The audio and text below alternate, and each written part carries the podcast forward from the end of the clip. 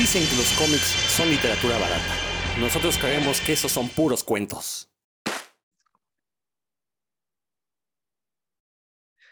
Sean bienvenidas, bienvenidos una vez más aquí a Puros Cuentos, este programa dedicado a los cómics y toda la cultura que les rodea. Yo soy Rodrigo Vidal Tamayo.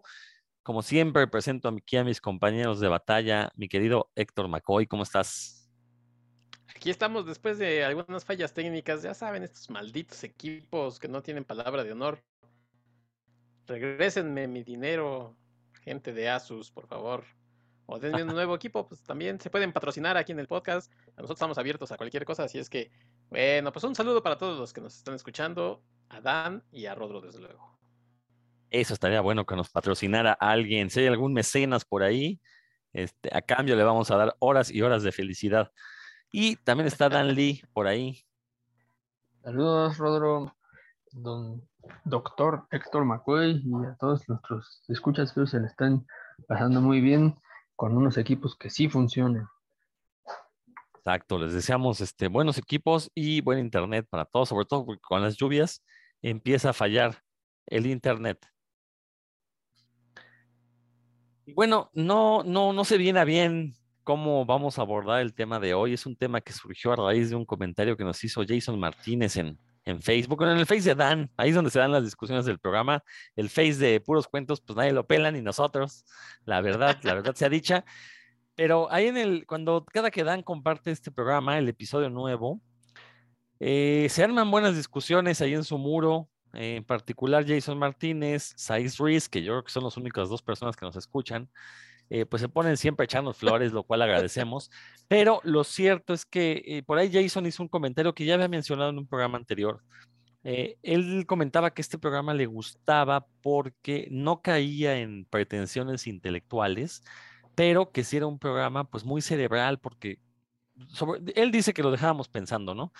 Creo que desde el inicio ese ha sido un objetivo de este programa de puros cuentos, eh, no caer en los lugares comunes de los podcasts de cómics, que son revisar el cómic de la semana, dar una sinopsis, decir este, quién ganaría entre una pelea entre Superman y Hulk, este, si Batman eh, e, es homosexual o no. Creo que no, no ha sido nuestro interés porque lo que queremos nosotros es promover el cómic como cultura. Y a lo mejor esto puede sonar pretencioso, pero ojo, pretencioso no necesariamente significa que sea malo. Simplemente pretendemos sí eh, ser un foro donde se discute el cómic, eh, que sea de un foro de análisis del cómic más que de recomendaciones, más que de, contarles las historias de qué van. Ya lo hemos dicho muchas veces aquí, si quieren escuchar eso, pues búsquense otro podcast, este no es para ustedes. Aquí lo que queremos es ver cómo el cómic eh, puede llegar a tener un impacto cultural y social. Entonces, precisamente vamos a hablar un poquito de este, estos conceptos, vamos a poner a teorizar, cosa que ya tiene rato que no hacíamos, porque creo que hay varios conceptos que van de la mano. Uno es, pues precisamente, eh, ¿a qué le llamamos esto de ser un programa cerebral, un programa intelectual? ¿Qué se pretende con eso? Por ahí también creo que va a surgir el concepto de autor, de cómic de autor, un concepto que se tomó del cine, de la, novela, de la nueva ola francesa. Ahorita lo vamos a, a desmenuzar un poquito más qué significa eso del cómic de autor. Y también por ahí creo que yo lo relacionaría con este concepto que ya hemos también discutido en este programa, esta cuestión del cómic maduro, ¿no? Sobre todo que, bueno, cómic maduro es un término que proviene de, del cómic estadounidense, porque aquellos cómics que se consideraban para mayores de 18 años traían una leyenda que decía for mature readers, para lectores maduros, sin especificar a qué se refieren con maduros, ¿no? Bueno, en el caso de Estados Unidos, legalmente son aquellas personas mayores de 18 años. Pero lo cierto es que el tener 18 años no te garantiza que tengas ya un cerebro maduro, que seas capaz de veras de, entenderle a temas un poco más complicados, porque usualmente en Estados Unidos cuando tienen esa leyenda, los cómics simplemente se refieren a que tienen violencia y sexo. No es que hablen de cuestiones de economía, cuestiones de, este, bueno, este, de cómo llevar una casa, de cómo cuidar a los niños, eh, que son cuestiones maduras, ¿no? Realmente. Pero bueno, vamos a hablar un poquito entonces de estos conceptos, eh, obviamente exponiéndolos con algunos ejemplos, no vamos a dejar nada al aire.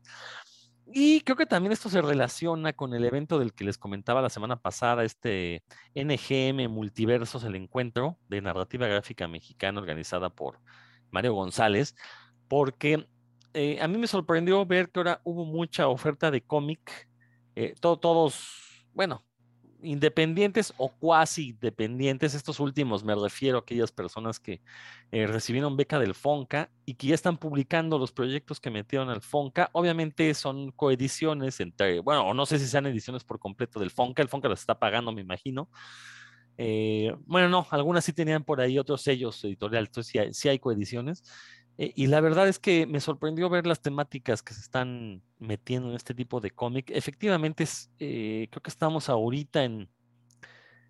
Más bien, acabamos de salir, yo creo que de una transición y estamos ya entrando en una época del cómic mexicano en el que estamos viendo una diversidad de temas muy, muy amplia eh, y sobre todo que se están abordando temas realmente maduros. Y voy a poner un ejemplo de a qué me refiero. está un cómic que se llama La Bruma, ahorita les digo la autora, eh, este cómic habla sobre, bueno, el personaje, sale un personaje hombre que se cuestiona su masculinidad, cómo fue educado de una manera machista, y básicamente esa es la historia del cómic. Bueno, eso me parece a mí un tema muy maduro, ¿no? Que, insisto, como ya había dicho la semana pasada, ese es un tema que los comiqueros hombres deberían estar tocando, pero no lo hacen. Tuvo que llegar una mujer para decirles, a ver, güeyes, cuando, si quieren meterse en cuestiones de, de, feminismo y de, inclusión, pues tienen que hacerlo desde eh, el preguntarse qué significa ser hombre, ¿no? Entonces, quizás el resultado no es el mejor, no es un mal cómic para nada, simplemente tiene algunas broncas ahí narrativas que eh, eh, que se hubieran pulido si hubiera habido un editor, volvemos a esta, cuestión de la falta de editores en México, pero bueno, lo que, lo que quiero tocar es que ese me parece que es un tema maduro, es un tema eh, pues sí, intelectual, porque la autora, que ahorita les digo el nombre, insisto, eh, se puso a entrevistar gente, gente teórica del tema, gente que, activistas que trabajan con ese tipo de conceptos, y obviamente todos esos conceptos los mete en la novela. Entonces, pues sí, hasta cierto punto es un trabajo intelectual, pues yo creo que un poquito más profundo que el ponerte a contar historias del Azteca Volador, que también por ahí había cómics de Azteca Volador en este encuentro. Pero bueno, Básicamente la pregunta es, pues, eh, ¿a qué nos referimos cuando decimos que hacemos un programa diferente, que queremos promover el cómic como cultura? Pues sí, tenemos que llegar a esa conclusión de que somos un programa intelectual. Insisto, esto quizás sea una pretensión, quizás sea pretencioso, pero que sea pretencioso no necesariamente es malo. Héctor, ya que tienes abierto el, micrófono, pues te cedo la palabra. Gracias, Rodro. Mira, yo creo que comentas algo que, que sin ser del todo mentira, tampoco es eh, del todo cierto, que es, que es esto de que nosotros no damos la recomendación de la semana, que, no vemos eh, quién ganaría entre quién. A veces sí lo hacemos, porque pues, a veces nos da, nos gana el, momento pues, ñoño, ¿no? El, momento fan. Pero yo creo que nos queremos diferenciar de los demás eh, programas, sobre todo de los que más o menos conocemos, porque somos personas que, estamos más o menos en un círculo que todo el mundo conoce. Yo creo que la diferencia es que hemos aquí hablado de, mucho cómic, por ejemplo, europeo, hemos hablado de cómic latinoamericano que casi no se menciona, hemos hablado de, cómic mexicano y de todo esto los hemos eh, comentado tanto para bien como, como si ahí tienen cosas malas, ¿no? Aquí no tenemos amigos este, con quienes quedar bien, la verdad es que eso sí ha quedado como patente que, pues que con la pena, si cuando algo no funciona, pues lo decimos, si no lo decimos de mala leche, les, lo, tratamos de decir eh, con, con, bases, ¿no? Este, siempre diciendo, pues mira, a mí no me funciona esto y esto, no desde, desde el punto de vista del gusto propio, sino de los elementos que tenemos para analizar alguna obra o, o algún, eh, algún cómic, algún programa, en fin, ¿no? Yo creo que eso es lo que nos hace tratar de ser diferentes. Eh, a veces sí, por ahí dicen que si no tienes nada bueno que decir de algo, pues no lo digas, pero pues no lo hacemos eh, con plan de que la gente no adquiera los productos, sino más bien lo hacemos a veces con, ganas de que se mejoren esos productos precisamente. Yo cuando me invitaste a Puros Cuentos eh, sabía, porque ya tenías un rato haciendo el programa, pues que sí era diferente, que a veces tocabas el el tema de la semana. Eh, yo me acuerdo muy bien que dábamos noticias, ¿no? De, películas o, o eh, no sé, este, de qué iba a salir, ya sea en Estados Unidos o en las editoriales aquí. Se invitó a gente este, de editoriales, se ha invitado a gente creativa. Entonces, con todos ellos hemos tenido diálogos, yo creo que muy abiertos. Y la principal característica que tiene Puros Cuentos es que hemos sido, pues, transparentes, ¿no? Nunca nos hemos sido, este, siempre hemos estado atentos a que si a alguien no le parece algo, pues tengan derecho de réplica. Muchas veces la gente parece que lo toma personal, pero no es personal, es una, es una crítica solamente constructiva, creo yo. Y bueno, pues eh, puros cuentos yo creo que sí trata de ser diferente porque eh, tratamos de, dar el mejor análisis para la gente, ¿no? Este, y decirle, ¿saben qué? Por acá hay, hay otras obras aparte de, pues, del cómic de Wolverine de la semana o de Batman. Y yo creo que por eso puros cuentos es diferente. Y tienes razón, Héctor, de repente nos entra lo ñoño y, claro, una buena discusión ñoña pues, se agradece, ¿no? Pero no es el, lo común en el programa. Eh, yo recuerdo también al inicio de este programa, ya en el lejano 2016, allá en Circo Volador Radio, eh, pues justamente los primeros comentarios que llegamos a tener era, por una parte, que de repente éramos muy comerciales, pero de repente abandonábamos la comercialidad. Bueno, ya en esta segunda época, como ya somos totalmente libres e independientes, ya nos valió madres y dijimos, pues ya vamos a hablar del cómic como nos gustaría que nos hablara, ¿no? Y por eso es que de repente, sí, somos de repente medio soberbios, entiende, pero bueno, al final de cuentas no es más que una actuación, pues para embellecer lo que aquí se dice, ¿no? Dan. Decidimos explorar nuestro lado intelectual.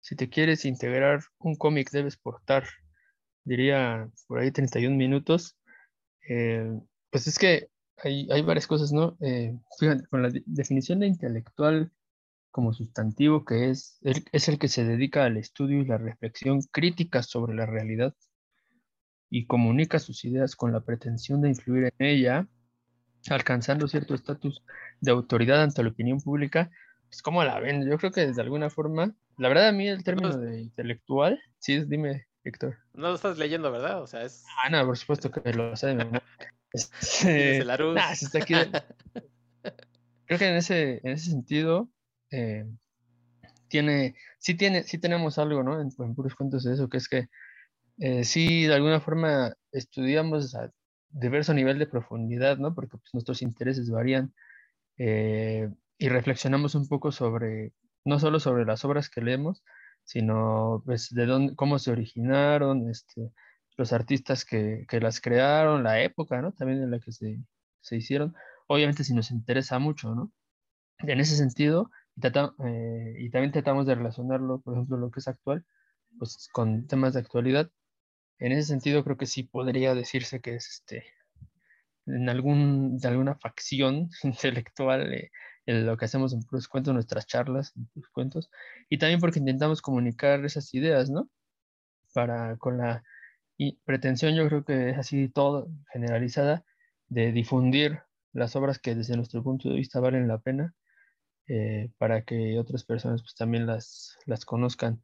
Lo que sí es que este, esta, la última parte de la definición que dice, alcanzando cierto estatus de autoridad ante la opinión pública, pues ahí sí ya no, ya no creo que, que lo hagamos con esa, con esa intención y si lo hemos alcanzado, pues la verdad será muy de rebotes a lo, ustedes, a lo que ustedes opinen lo, lo contrario.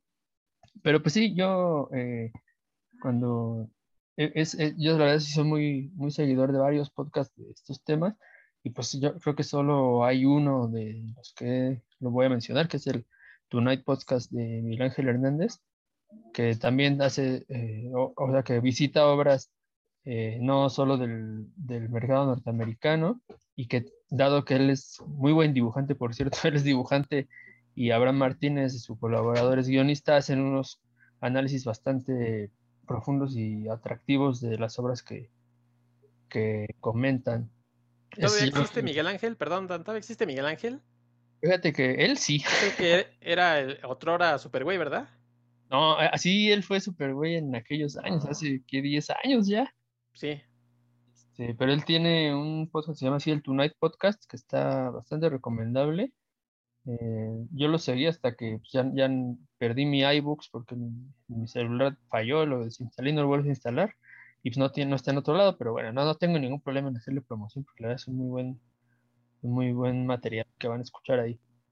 Eh, de ahí en fuera, pues sí, eh, me doy cuenta que no, no son en otros lugares, pues se toma más bien, como que se basan mucho en, en lo que va sacando entre Hollywood, DC y Marvel, ¿no? Y pues hasta, pues es lo más popular y se entiende, ¿no? No lo critico, creo que para, para eso hay mucho mercado, pues y hacen bien en, en tratar de abarcar a esa gente, pero ahí sí, en cuanto al estudio y la reflexión crítica, pues creo que yo no me considero así, el gran estudioso y analista, salvo cuando me interesan muchísimo los, los temas, ¿no? Pero aquí sí, yo sí he notado en comentarios de ustedes que sí se, también, ¿no? En los temas que les, que les gustan se clavan y, y pues tratamos de darle a la gente que nos escucha, compartir nuestras ideas más que otra cosa, ¿no? Y creo que sí, en ese sentido sí podríamos decir que, que puros cuentos es intelectual, pero y aquí sí es un gran pero para mí, es que me parece que esa, ese término tiene una connotación medio peyorativa, ¿no? Si no es que de plano peyorativa en,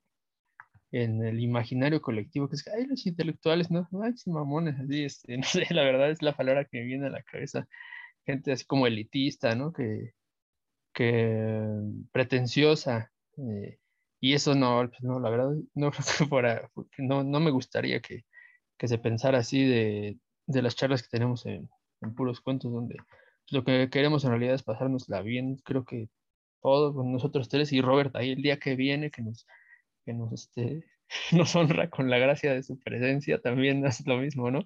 Aunque él sí es súper clavado y, y, hace unos análisis bien profundos, pues, este, creo que lo que queremos es divertirnos, ¿no? Y que la gente que nos escuche, pues también se, se divierta, más que andar ilustrándolos, como es que, ¿ustedes cómo ven esa, esa connotación peyorativa de así, soy intelectual, muy inteligente, ¿cómo ven eso? Eso iba, o sea, sí, sí, efectivamente tiene una connotación peyorativa por parte de la gente no intelectual.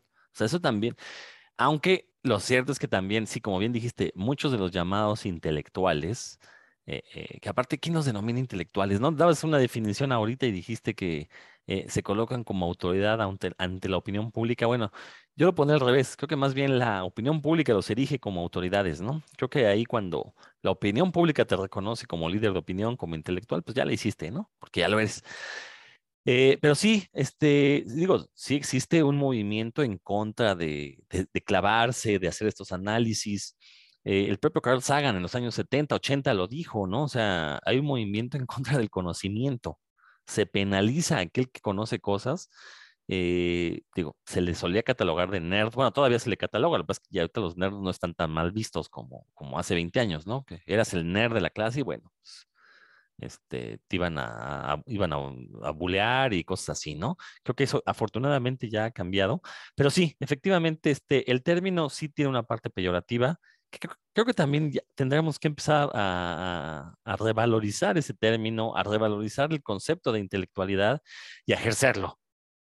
Y aquí eh, a lo mejor voy a pecar de soberbia, pero pues los aquí presentes tenemos carreras, eh, tanto, o sea, tanto de estudio como carreras ya profesionales conseguidas, ¿no? En, en distintos campos, pero bueno, las tenemos. Tú, Dan, pues eres un escritor. Eh, digo, además de tu trabajo del día a día, pero tienes una carrera como escritor importante y eso tiene que ser reconocido de una u otra forma, ¿no? Eh, el caso de Héctor, igual, o sea, él tiene su trabajo del día a día, eh, vamos que para poder ejercerlo, pues requiere una carrera y aparte tiene también ya un largo camino recorrido en estas cuestiones de, de la crítica de cómic, ¿no? Eh, pero bueno, yo sí quisiera eh, empezar a entrar en ejemplos para no, no estar divagando. Les hablaba yo de un cómic que se llama La Bruma, que desgraciadamente los escuchas no pueden ver. La autora es Elisa Galván Escobar. Elisa Galván Escobar. Les decía yo, este es un cómic eh, que eh, pues fue parte del sistema de apoyos a la creación y proyectos culturales del FONCA. se puede conseguir, me imagino, en las librerías de, Educal, en las del Fondo de Cultura, pues es del FONCA y es donde suelen venderse.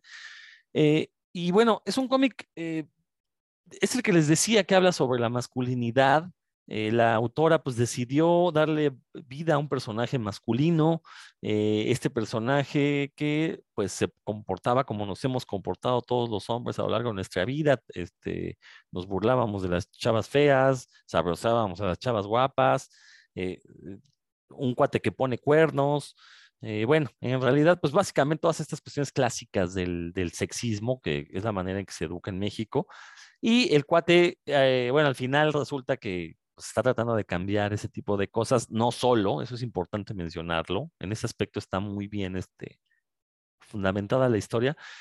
Eh, me gustó, me gustó el cómic, su dibujo eh, pues es muy similar al de Paco Roca, que ya sabemos que es un favorito de este programa.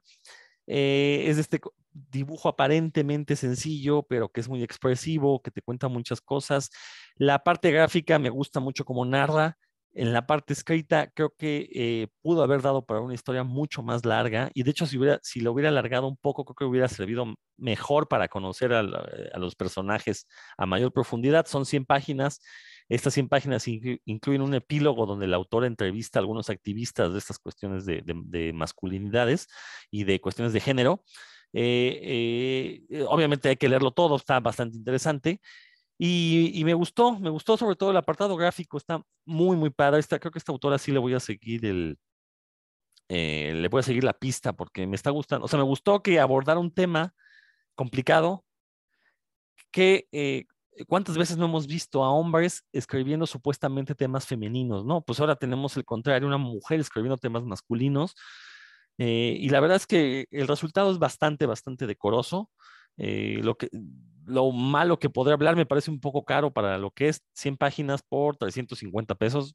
Para la cuestión mexicana me pareció un poco elevado, pero bueno, este, la edición lo vale, pues. O sea, creo que sí, digo, y mm, eh, tomando en cuenta que es lo que he pagado por cómics españoles eh, de la misma cantidad de páginas, pues también digo, ¿por qué no lo voy a pagar por uno mexicano, no?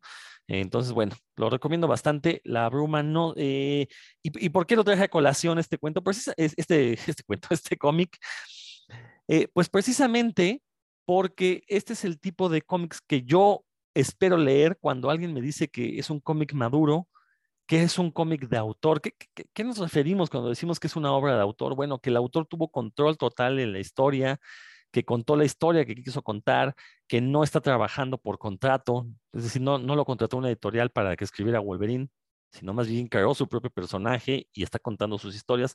Básicamente esa es la definición de una obra de autor. Entonces, esta obra creo, que cumple con todo eso. Este, eh, decía yo, bueno, no sé si considerarlo independiente, lo publica el gobierno, entonces quizás independiente no sea la palabra, pero tiene esa intención de ser independiente, ¿no? Y eh, sospecho que no hubo un editor detrás, o sea, el Fonca pues sí les evalúan los proyectos, pero realmente no se los editan de decirle, cámbiale aquí, cámbiale acá. digo, sí sospecho que le hayan hecho sugerencias, sí, seguramente las tomo en cuenta, eh, pero no es un editor ya para, para la publicación final. Entonces digo, este es el tipo de cómic que me dice, no, es que es un cómic maduro. Pues sí, esto habla de un tema muy, muy maduro, como es cuestionarte tu propia masculinidad, ¿no? Cuestionar si tu vida, cómo la, manera en la que te comportas con los demás y cómo estás llevando tu vida, si realmente es la, mejor forma posible o si estás afectando a alguien. No hay sex, bueno, tiene escenas sexuales, pero porque son parte fundamental de la historia. Es para entender los comportamientos que tiene el personaje principal.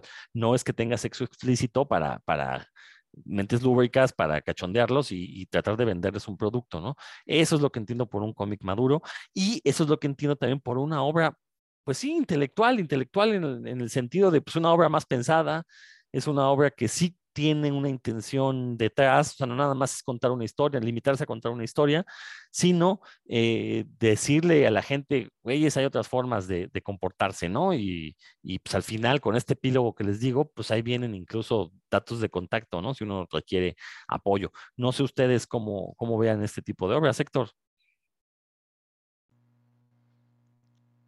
Sí, no, pues muy interesante. La verdad es que yo no lo, no lo conozco, no, no conocía este material. Y qué, qué importante es, eh, pues, otra vez, eh, eh, el trabajo que a veces hacemos aquí, ¿no? Que es dar a conocer, porque en otros, en otros canales, pues, difícilmente se habla de ello. A mí me parece muy importante que un medio como el cómic al que tenemos acceso, pero a veces lo desdeñamos porque decimos, pues es mexicano, es un autor que no conozco, no sé, no sé el dibujo, está caro, y que te hable de estos temas, a mí me parece, pues, desde luego muy importante, y si es parte del gobierno, ya lo comentaba alguna vez, eh, por ejemplo, Roberto, que ahorita no está, pero a mí me parece que sería muy importante que se distribuyera, por ejemplo, a bibliotecas, ¿no? A los chavos, y que se les diera ese material eh, para acercarse y que, que, lo leyeran.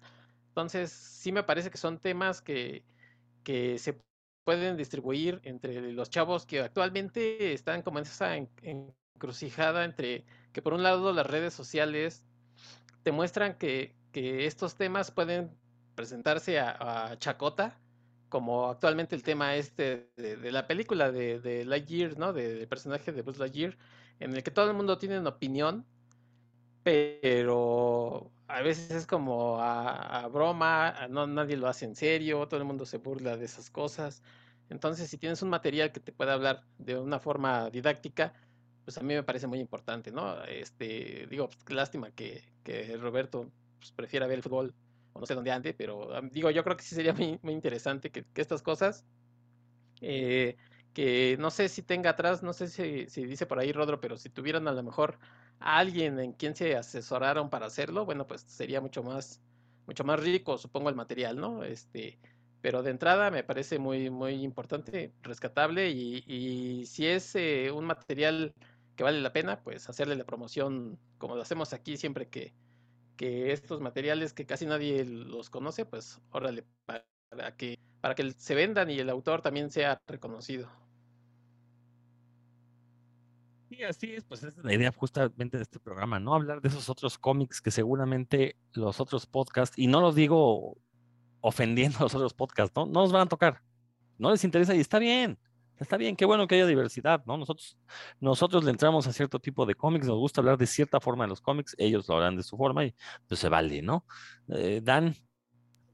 Pues fíjate, este tema que, que toca el, cómic que nos, presentas es justo lo que pues, uno quisiera ver, ¿no? En, en un cómic que se dice, como ya lo dijiste tú, maduro. No, no voy a mandar el tema porque ya lo dijiste tú, pero pues sí, este, qué bueno que, que, exista y que se ha hecho en México, está, está chido. Este, y, y que lo estemos tocando. ojalá, digo, ya, ya, yo personalmente yo sí lo voy a buscar en la próxima feria de libros donde, ande, vamos a buscar a este, a este cuate y ver qué más hace, ¿no? Preguntarle cuáles son sus proyectos, porque pues no, no cualquiera se, autor se lanza a hacer eso, ¿no? Ahorita eh, casi todo el mundo quiere hacer sus sus personajes y demás nada más. Y, y no un, tema que en realidad es, es adulto y pues, que ojalá trascienda. Más, nomás aclaro que es autora, Elisa Galván ah, Autora, perdón, sí. sí, sí, Entonces, este, y fíjense que en el mismo tenor, también en este encuentro de narrativa gráfica de, de multiversos, me compré uno que se llama Un Camino de Leyenda.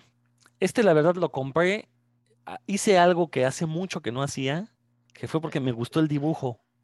Entonces dije, ok, vamos a comprar. También me pareció un poquito caro, pero bueno, esta es pasta dura, es menos páginas que el anterior. Ya que lo acabé de leer, dije, ok, vale la pena el costo. Fueron 250 pesotes. Creo que ese es el precio oficial. Entonces, si se lo encuentran en, en las librerías, en eso va a estar.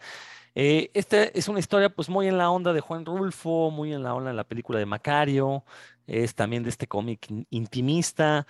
Insisto, lo compré porque el dibujo me llamó muchísimo la atención. Eh, también de esos dibujos que aparentemente son sencillos, que tiran un poquito a la caricatura, pero que en realidad es un dibujo que transmite muchísimas, muchísimas cosas. Un uso del color que también este, forma parte de la historia. Eh, nada más para que, ustedes vean, el, por ejemplo, el tipo de dibujo. Digo, lo ven Héctor y, Dan, pero ustedes escuchan no. Les recomiendo Un Camino de Leyenda. El autor es Alex Herrerías. También también de este apoyado por el Fonca, este es su proyecto del Fonca. De hecho, fue muy curioso porque en ese encuentro, eh, platicando con gente, yo les decía, pues es que no, los del Fonca no han publicado nada, ¿no? Y que me callan la boca porque me topé estos dos, había al menos otro proyecto más también apoyado del Fonca y me enteré de varios que ya están por salir. Entonces dije, bueno, vaya, vaya, ¿no? Este, esa gente que está recibiendo una beca pagada por nuestros impuestos, lo cual me parece perfectamente correcto.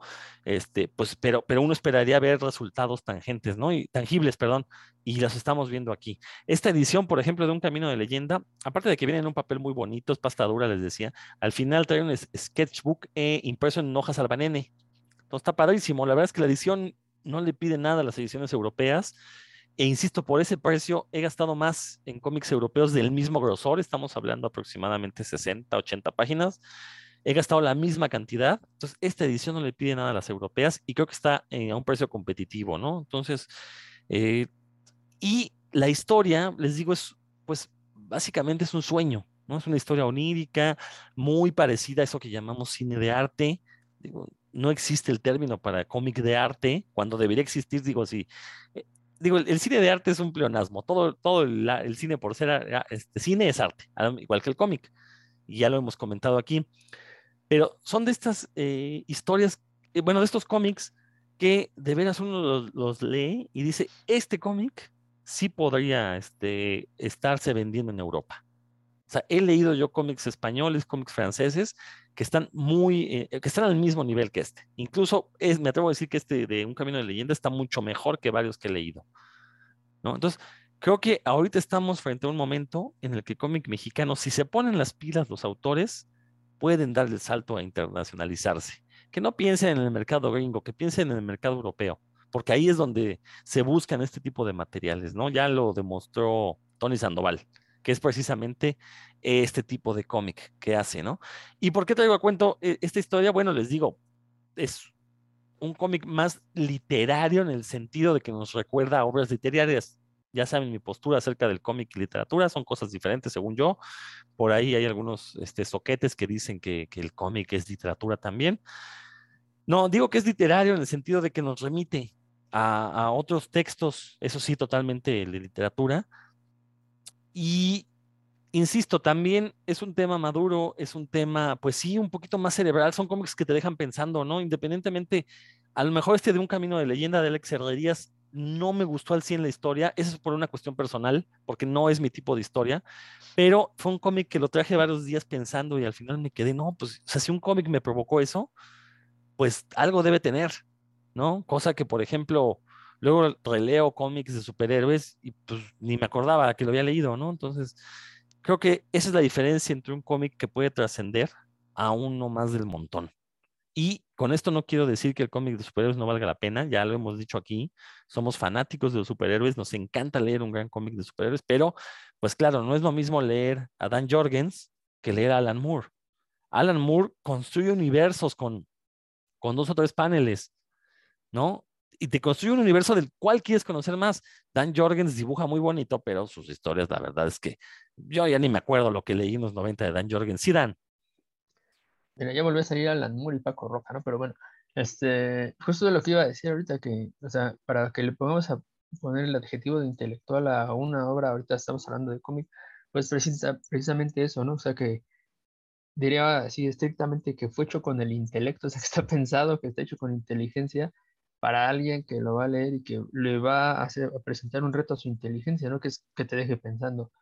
Eh, entonces, estos que, mencionas tú ambos, sin duda que yo no, no, tengo la, la menor eh, duda, valga la redundancia, en que estas personas pensaron lo que tanto Elizabeth como Alex Herrerías en, en su obra, sé que le estuvieron dando vueltas, llegaron a una conclusión de cómo presentarla y a ti como lector, pues ya te dejó estas, estas dudas, ya, te puso a pensar, ¿no? Ya sacaste más, más juguito, digamos. Y es, yo creo que es algo que tiene un, un cómic que podamos decir, no sé si intelectual, no sé si la palabra, ¿no? Pero sí, sí que, que sea inteligente eso que ni qué. Y también eh, otra cosa es que te apuesto que si habláramos, si entrevistáramos una charla con, con Alex Herrerías y con Elizabeth, o sea, veríamos que tienen un, una postura, que reflexionaron, ¿no? que, de algo que, que, vieron ellos en su realidad, fue que después de eso hicieron una reflexión y lo trataron de comunicar esas ideas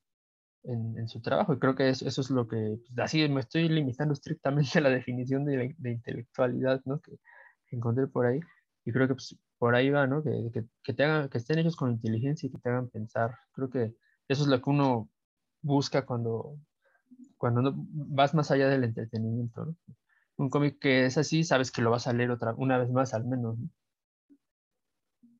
Sí, totalmente. O sea, y creo que sí, la definición más básica de intelectualidad es, pues eso, pensar, usar el intelecto. Tú lo, tú lo dijiste. Entonces, un cómic que haga eso, yo creo que para mí al menos ya tiene un poquito más de valor, independientemente del resultado y de si logra realmente transmitir esas ideas. ¿No? Y, tiene que salir Alan Moore, porque Alan Moore es un, es un autor que perfectamente ha transitado del cómic más comercial de superhéroes al cómic de autor, totalmente, ¿no? Y, lo ha hecho de, la de manera óptima en ambos casos. Insisto, no es lo mismo leer su Superman, el, el, el ¿qué le pasó al hombre del mañana? que leer la historia promedio de Dan Jorgens, que tuvo años en el personaje y lo, lo, se le recuerda porque lo mató, pero porque fue un suceso mediático, no porque haya sido una buena historia. Y ya lo discutimos aquí, ¿no? Ya discutimos, ya hablamos un poquito de la muerte de Superman en algún programa anterior.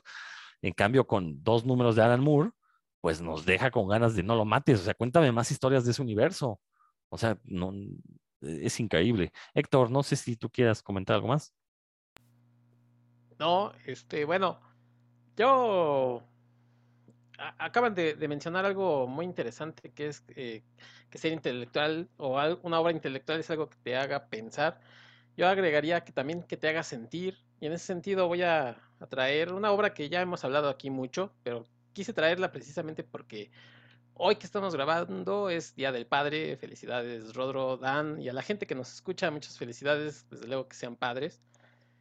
Y bueno, pues ya, ya tocaron a Paco Roca y hablando precisamente pues de La Casa, que es una obra, parece muy sencilla, pero es totalmente eh, evocadora de, muchos eh, sentimientos y emociones. Es una obra que, que la verdad yo creo que, que, en general los ñoños eh, somos gente que, que nos cuesta a veces expresar nuestras emociones y eso se ve reflejado que nos, nos refugiamos muchas veces precisamente en el cómic, en la literatura, en la música. Y llega el momento en el que nos encontramos con obras como esta, que, que repito, nos hacen no solamente pensar, sino también sentir. Y no es fácil, ¿no? No es fácil. O sea, sí es padre ver, eh, no sé, que, que Spider-Man se casa, pero pues no, no es algo que, que a lo mejor nos toque, ¿no? Este, con profundidad como una obra como La Casa de Paco Roca, en la que a base de, estas historias tan sencillas, es una, es una obra de, de las memorias o los recuerdos de tres hermanos sobre su padre. Y precisamente, bueno, pues los que todavía tenemos a nuestro padre o los que lo han perdido son historias que, que tocan, ¿no? Entonces, a veces no solamente es eh, reflexionar y decir hacia dónde me, me, llevó esta obra, qué puedo sacar. Me habló, me habló de, de cuestiones políticas o, o sociológicas, sino también a veces en cuestiones familiares, eh, en cuestiones de, de, qué estoy haciendo o no haciendo con mis relaciones eh, sociales y personales. Yo creo que también en, en ese caso, eh, estas, estas obras que hemos tocado de Paco Roca o de cualquier otro autor, que son mucho más íntimas y personales, llevan, nos llegan porque porque transmiten o a veces tocan un punto que, que el cómic de superhéroe o el cómic gringo este, pues no nos refleja tanto, ¿no? Entonces, eh, aquí en Puros Cuentos hemos a veces traído historias que, que precisamente nos dejan no solamente una enseñanza intelectual, sino también emocional. Y bueno, pues quería tocar este ejemplo, ¿no? Hoy precisamente que es Día del Padre. Bueno, pues La Casa es una obra que, que hemos hablado aquí como se merece y, y, tantas veces porque, porque yo creo que, que abarca tantas cosas, no solamente eh, por ejemplo, el dibujo ya lo hemos de, eh, dejado claro, ¿no? De, de, Paco Roca, pero cuando no nos ha gustado algo de él, pues también se ha dicho. Pero en este caso, a veces, eh, como algo tan sencillo que, que hace Paco Roca, eh, una historia que no sé cuántas páginas tendrá, 300 o más o menos por ahí 250, una cosa así. Bueno, pues a, a partir de eso te va atrapando, te va atrapando y te, de pronto dices, híjole, sí, este, yo he sido así, yo soy así en fin, yo creo que también el cómic eh, no solamente debe de ser un vehículo para, para que te lleve eh, a tratar de investigar alguna otra cosa, sino también como para interiorizarte y decir, sí, este, sí soy, sí soy una buena persona, una mala persona, en fin, ¿no? Este, la casa creo que es, es una obra muy completa y bueno, pues ahí está también un ejemplo de obras que, que pueden pues verse de diferente forma, no solamente de una manera eh, intelectual. Yo, nada más aclararía ahí, Héctor, que eh, sí, sí, estoy de acuerdo. O sea, sí, un, buen cómic te tiene que provocar algún sentimiento, pero no debe quedarse nada más ahí. Estamos hablando de, intelectualidad, sí tiene que llevar algo al cerebro, porque eh, si, si, hablamos de cómics que son sentimiento puro, pues, pues está, por ejemplo, Jules de Papier, ¿no? O Betinorama que dentro del chiste, pues lo que te transmiten es eso, una sensación, ¿no? O sea, lo, que sintió el autor cuando estaba en el cine, por ejemplo, el caso de Betinorama, que pues ya repitió varias veces esa, esa, esa tira, ¿no? Donde están viendo una película y sale con un chistorete. Ese es sentimiento puro, pero no hay como una intelectualidad. O sea, no, no hay una cuestión que te haga pensar. O sea, ese cómic lo ves y ya lo pasas. Si fue un chiste y adiós, ¿no? Entonces, o sea, pero sí, sí es, es un aspecto importante también. Digo, a final de cuentas, ese es uno de los objetivos del arte, hacerte sentir algo, transmitirte un sentimiento, eh, pues a través de, de, algo que estás viendo o de algo que estás este, percibiendo, ¿no? Entonces, sí, pero yo creo que si estamos hablando de, de estas cuestiones cerebrales, intelectuales, creo que sí, o sea, sí forzosamente tiene que ser alimento para, para el cerebro, ¿no? Que haya ahí un elemento que te deje pensando. Que estoy de acuerdo, un sentimiento puede llegar a serlo.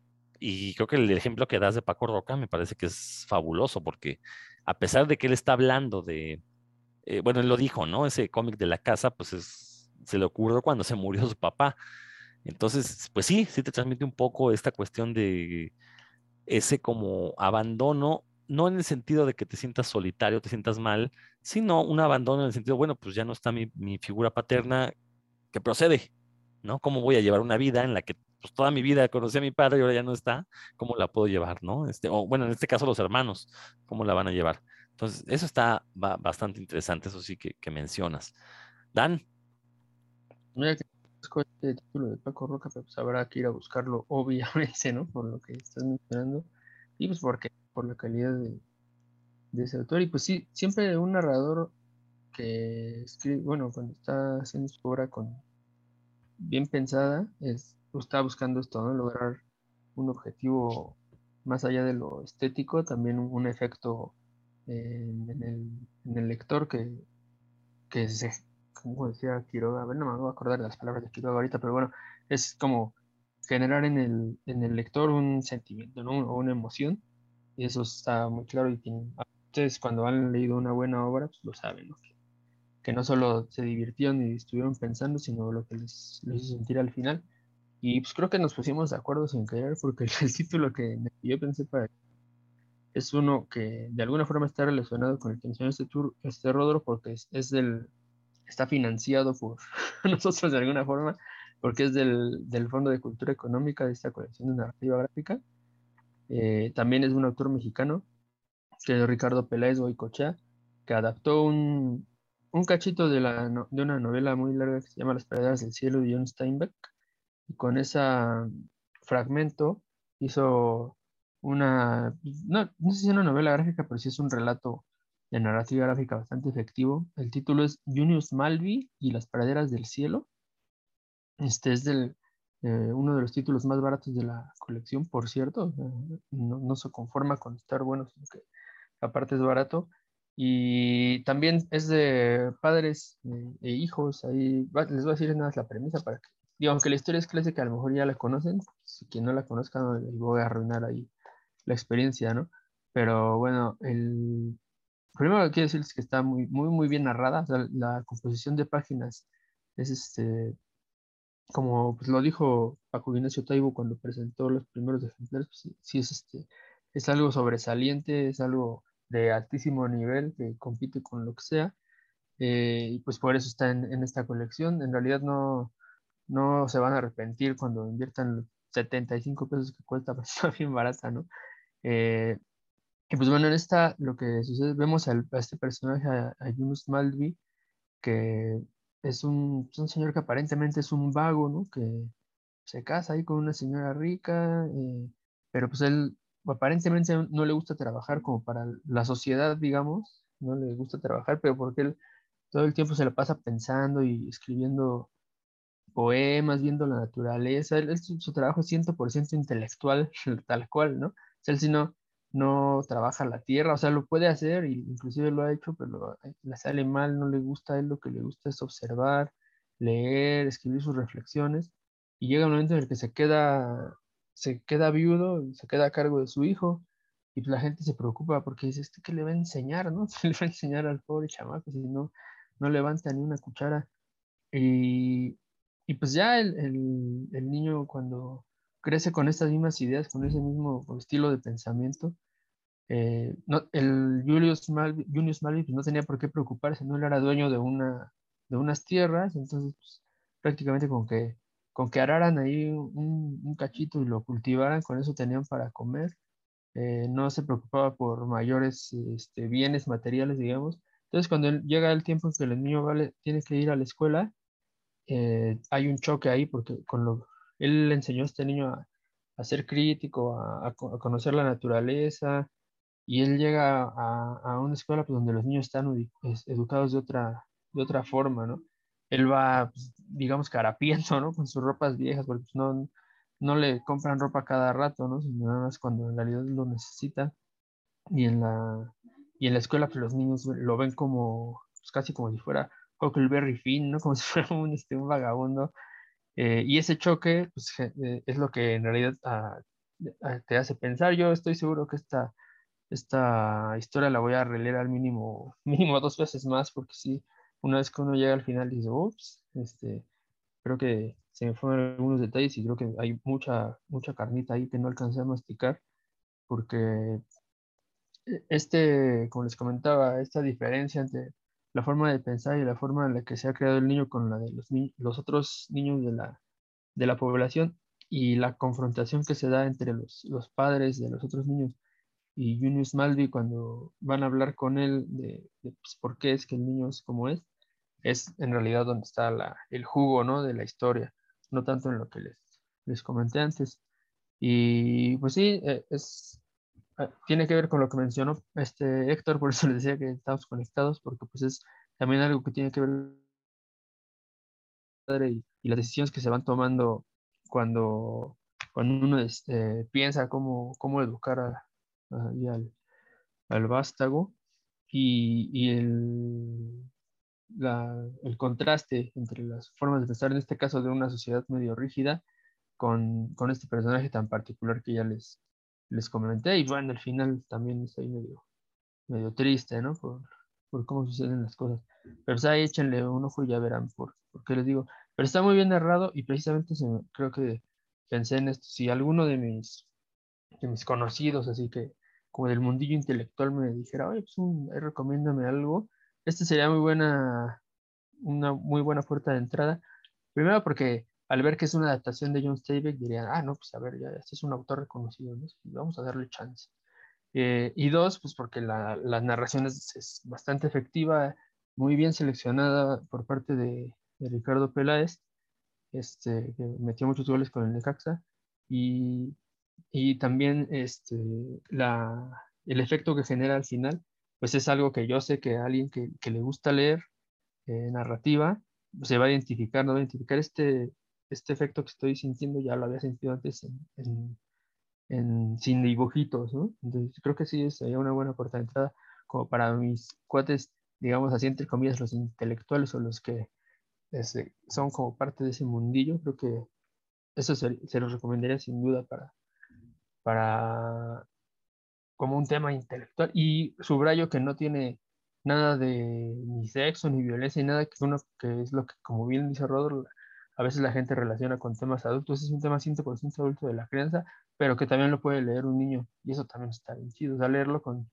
con tu hijo con tu ya sea niño o adolescente que, que vean este choque de, de culturas ahora sí que de, no son de cultura no pero sí de formas de crianza creo que sí está, estaría bastante enriquecedor para, tanto para los padres como, como para los chamacos y chamacas. Así que si tienen chance, échenselo, no, no se van a arrepentir. Fíjense cómo, no queriendo, pues terminamos dando recomendaciones, pero pues obviamente no es el cómic de la semana, y por la semana me refiero al que sale todos los miércoles, ¿no? Me refiero a estos cómics que pues tienen un trabajo detrás, Eh, en el caso del Fonca, bueno, recordar que son proyectos artísticos, que por fin el Fonca de unos años para acá está reconociendo al cómic, bueno, no al cómic, lo que ellos llaman narrativa gráfica, porque dentro de la narrativa gráfica hay otras cosas que no son cómics, hay que también es como más, más, más amplio el término de narrativa gráfica. Sin embargo, creo que eh, podemos estar de acuerdo en que pues, son estas obras que apelan a cuestiones un poquito más elevadas, eh, que no pretenden nada más ser una historia, un, dibujo bonito, sí pretenden tener esta combinación de, de, escritura con imagen, pues para a través de ella contar estas, estas historias, ¿no? Eh, yo nada más quisiera cerrar con un título no tan reciente, ya no mexicano, porque curiosamente hablamos mucho de cómic mexicano, lo cual está bien, está bien. Creo que, como dije hace un momento, estamos ahorita en una etapa del cómic mexicano en la que por fin terminó esa larguísima transición entre intentar emular el, el cómic estadounidense y ya tener una voz propia que eso da para otro programa, ¿eh? hablar de esta cuestión de si realmente existe una identidad en el cómic mexicano. Yo creo que ahorita sí la va a haber. Yo estoy muy esperanzado con lo que vi en este, eh, este encuentro de NGM Multiversos, eh, que por cierto, pues no sé si sea secreto, pero Mario me lo dijo ahí en el evento, pretende hacer una gira con este evento por el país, ojalá, ojalá se pueda. Este, y, para que salgan del centro también y sobre todo este, pues de, promoción a autores de, fuera de la Ciudad de México. Pero quiero finalizar con un cómic que eh, cuando lo leí en su momento, bueno, no en su momento, la primera vez que lo leí no me gustó. Y fue hasta que lo vi referenciado en libros de teoría del cómic que ya obviamente me di cuenta que pues, no le había entendido, ¿no? Entonces ya lo volví a releer ya fue otra cosa, ya con la, cuestión teórica detrás, pues sí me, quedó muy claro que quizás la historia no sea lo mío, pero al menos cómo se presenta, eh, eso sí vale muchísimo la pena. Y me refiero a uno que se llama Asterios Polyp de David Mazzucchelli. Recordar que Mazzucchelli, bueno, junto con Frank Miller se aventó esa legendaria historia de Batman año 1 y de repente lanza esta novela gráfica Recuerden, amiguitos, novela gráfica es un término para referirse a un formato, no tiene que ver con la calidad de la historia que se cuenta. Eh, y bueno, Asterios Polyp es un cómic que eh, también nos narra el, mm, pues no sé si la crisis de la mediana edad de un personaje masculino, blanco, eh, que también empieza a cuestionarse algunas cosas de su vida. Aquí lo interesante, bueno, es la manera en que Matsukeli nos entrega la, parte gráfica, tiene un uso del color que forma parte integral de la historia. Cada color tiene que ver con las sensaciones que intenta transmitir, como Héctor decía, sí, efectivamente también es un cómic que te hace sentir cosas, eh, eh, las viñetas de repente no son las clásicas viñetas que, estamos acostumbrados, me refiero a cuadritos, de repente no utiliza los cuadritos, de repente hace cosas más libres, de repente juega con líneas, juega con el, este, eh, el diseño de las páginas. La verdad es que es una obra muy, muy compleja. Insisto, si uno la lee nada más por lo que es, por la historia que te cuenta, pues a lo mejor dices, ah, pues ah, está muy acá, ¿no? Pero ya que alguien te, alguien te explica, bueno, es que el color funciona de esta forma, cuando mete las líneas es porque está intentando transmitir esto. Y pues sí, efectivamente, de hecho, o sea, yo recuerdo que lo leí, no me encantó, pero sí me quedé con la idea de esto tiene algo más. Hay algo más en este cómic. En aquel momento no supe qué era hasta que ya después alguien me abrió los ojos y dije, ok, claro, sabía yo que había algo detrás que simplemente en su momento no fui capaz de, de encontrar, ¿no? Sin embargo, y ahí es donde entra la parte intelectual no es que haya desechado yo el cómic, de, ya no me gustó, ya, me quedé con algo tiene, algo tiene esto y, efectivamente yo como lector no era capaz de, encontrarle ese algo que, que, hiciera que la obra tuviera, una mayor resonancia, ¿no? Tuve que investigar más, sí, echarle un poquito de cráneo y ahí es donde entra la parte intelectual. Y esto no lo digo como soberbia, o sea, creo que todos nos ha pasado, incluso con cómics de superhéroes, historias que no nos quedan muy claras y hasta que después vemos el, eh, la crítica en otro lado ya, ah, ok, por ejemplo, yo he conocido gente que, yo, yo me cuento entre ellos, por ejemplo, Crisis en las Tierras Infinitas, de repente no le agarrábamos mucho la onda. Bueno, era porque había que leer unos números extra de cómics de aquellas épocas donde se, se explicaban ya ciertas partes de la, de la historia, ¿no? Entonces no es que uno fuera tonto, sino que simplemente pues estábamos leyendo una historia incompleta. Entonces, bueno, pero eso me parece un aspecto interesante, el regresar a a, obras que hemos leído, a las que hemos tenido acceso, y eh, pues encontrarles entonces ese, ese plus que hace que se conviertan, pues, no sé si llamarle obras de arte o en obras un poquito más trascendentes, pero eso me pasó con Asterios Polyp, un cómic que eh, se consigue aquí en México en español. no me acuerdo si es Astiberri, planeta quien lo publica, pero bueno, está traducido y es Astiberri. Eh, tiene mucho que no lo veo, pero sé que se, publicó, entonces es cosa de buscarle. Yo les presumiré que lo conseguí en la Comic Con de San Diego a mitad de precio, entonces me ahorré una la nota, este, afortunadamente. Y sí, recuerdo que lo vi, todavía no había leído eso, pero dije, no, este lo tengo que tener porque algo tiene ese cómic que tengo que encontrarle y efectivamente, ¿no? Se lo voy encontrar y pues sí son de estos cómics que pocas veces escucho mencionados y que creo que, que requieren, porque aparte se lo, lo mucho con este cómic de La Bruma del que hablé primero, de Elisa Galván, precisamente porque son personajes masculinos que están como un poco perdidos. Por eso como que encontré el vaso comunicante. Entonces mientras leía La Bruma dije, voy a releerme a Asterios Polyp, cosa que todavía no hago, pero lo haré en los próximos días, pues para, para ver qué, este, qué otros eh, hilos conductores encuentro entre, ambos, entre ambas obras. Bueno, pues yo con esto me, me iré cerrando mis comentarios. Creo que queda claro, ¿no? Eh, ¿A qué nos referimos cuando Puros Cuentos es un programa intelectual, cerebral, como lo quieran ver? Eh, sí, sí tenemos la pretensión, eso sí es cierto, de hablar de, del cómic de una manera como ya dijimos aquí, más madura, más profunda, de hacer un análisis, de no quedarnos en la mera opinión, sino de justificar todo aquello que decimos. A veces nos sale, a veces no. En particular a mí a veces no me sale. Lo, acepto. Pero bueno, el intento se hace. Eh, no hay peor lucha que la que canta, perdón, que la que no se hace. Pero bueno, a final de cuentas, sí, sí es objetivo de este programa tener esa pretensión y lo vamos a seguir haciendo. Eh, sabemos que, bueno, eh, me consta a mí que al menos en promedio 50 personas nos escuchan, pues a esas 50, aparte de agradecerles, eh, sepan que va a haber mucho más puros cuentos con estas mismas, con estos mismos este, intenciones, con esta, este mismo desparpajo que siempre nos ha caracterizado. Y sí, no lo niego, de repente vamos a tocar el cómic de superhéroes que tanto nos gusta, porque yo soy de la idea que si no se parte del cómic de superhéroes, está muy difícil, muy, muy difícil entrarle a esto que llamamos cómic. Yo me despido. Héctor, te cedo la palabra.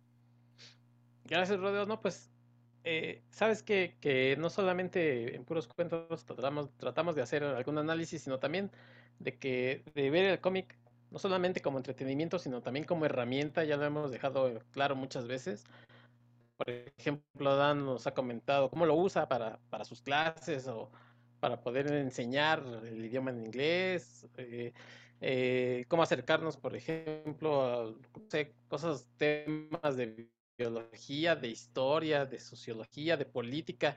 Entonces, a mí me gusta también que, que sea un para nosotros a veces buscar el material y que digamos, ¿qué vamos a ofrecerles de nuevo? Que sea no solamente algo que podamos analizar, sino también que sea una herramienta para que la gente se acerque a diferentes temas.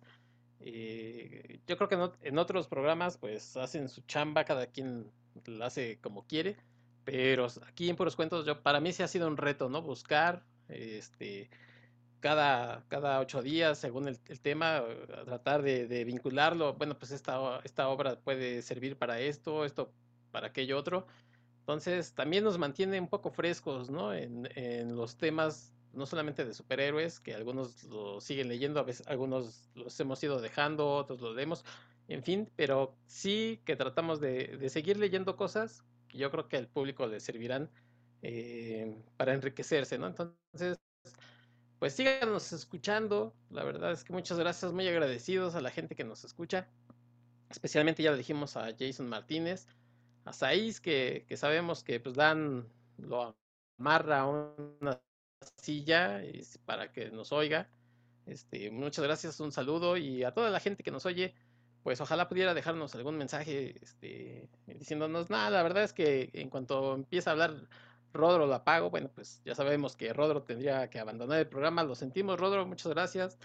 No sé, este, cualquier, cualquier mensaje que nos quieran dejar por ahí será bienvenido, ya saben, en las redes, ya lo dijo Rodro, en Facebook estamos para ustedes. Y pues muchas gracias otra vez y muchas gracias a Rodro y a Dan, como siempre, por compartir las cosas interesantes. Hasta la próxima. pues, aparte de decir, ya agradecer las palabras de, ustedes, eh, pues recomendar, hay gente bastante inteligente que se dedica a hacer cómic, que está como, que intenta, como, que, ¿cómo decir? aumentar las fronteras del medio, que llegar a, otros límites con su narración. Eh, aquí hemos mencionado algunos, voy a mencionar algunos nombres nada más para que los vayan a buscar, vean qué, andan haciendo, como Joe Sacco con, doble C, Guy Delisle, que es Guy Deslile, Delisle, Guy Delisle, eh, Chris Ware o Chris Ware, no sé cómo se pronuncia su apellido, que es Chris W-A-R-E, que es mi opinión el que más experimentos efectivos hace con, su, con la forma de narrar. Eh, Alison Bechdel, entre muchos otros, ¿no? Que espero se den la oportunidad de, de, de ver qué es lo que estas en realidad a mí se me hacen muy, muy... Ah, Daniel Close, a quien ya le dedicamos un, un programa aquí en, Puros Cuentos. En realidad es gente muy inteligente que intenta hacer cosas diferentes con, con el medio y, narrar de, de maneras que de veras ustedes si, les gusta la narrativa gráfica se la van a pasar muy bien leyendo estas obras y les van a poner a pensar. Espero que, que les, echen un ojo a, esas, a estos autores en, en general, ¿no? Eh, bueno, más allá de, de, los que siempre mencionamos, ya, ya saben ustedes quiénes son. Eh, y pues bueno, gracias por escucharnos, como, como ya mencionaron aquí, pues trataremos de, de seguir con estas charlas que tan siquiera a nosotros nos divierten mucho, espero que ustedes también, y pues siempre salen ahí títulos que, que esperamos sean de atractivos para ustedes, que les, les echen un ojo literalmente, porque pues, es algo, lo que esos autores quieren, ¿no? Que, los leamos. Pues, nos vemos pronto aquí en Puros Cuentos. Excelentes recomendaciones, Dan. Yo de esos nada más me falta leer a Chris Ware, es una de mis grandes faltas. Cuando quise comprarlo estaban muy caros y ahorita no sé ni en cuánto estén. No sé si se siguen editando. bueno, ya veré, ya veré este, después cómo le hago para leerlo. Pues esto fue puros cuentos. Nos estamos escuchando la siguiente semana. Si todo sale bien, hasta la próxima.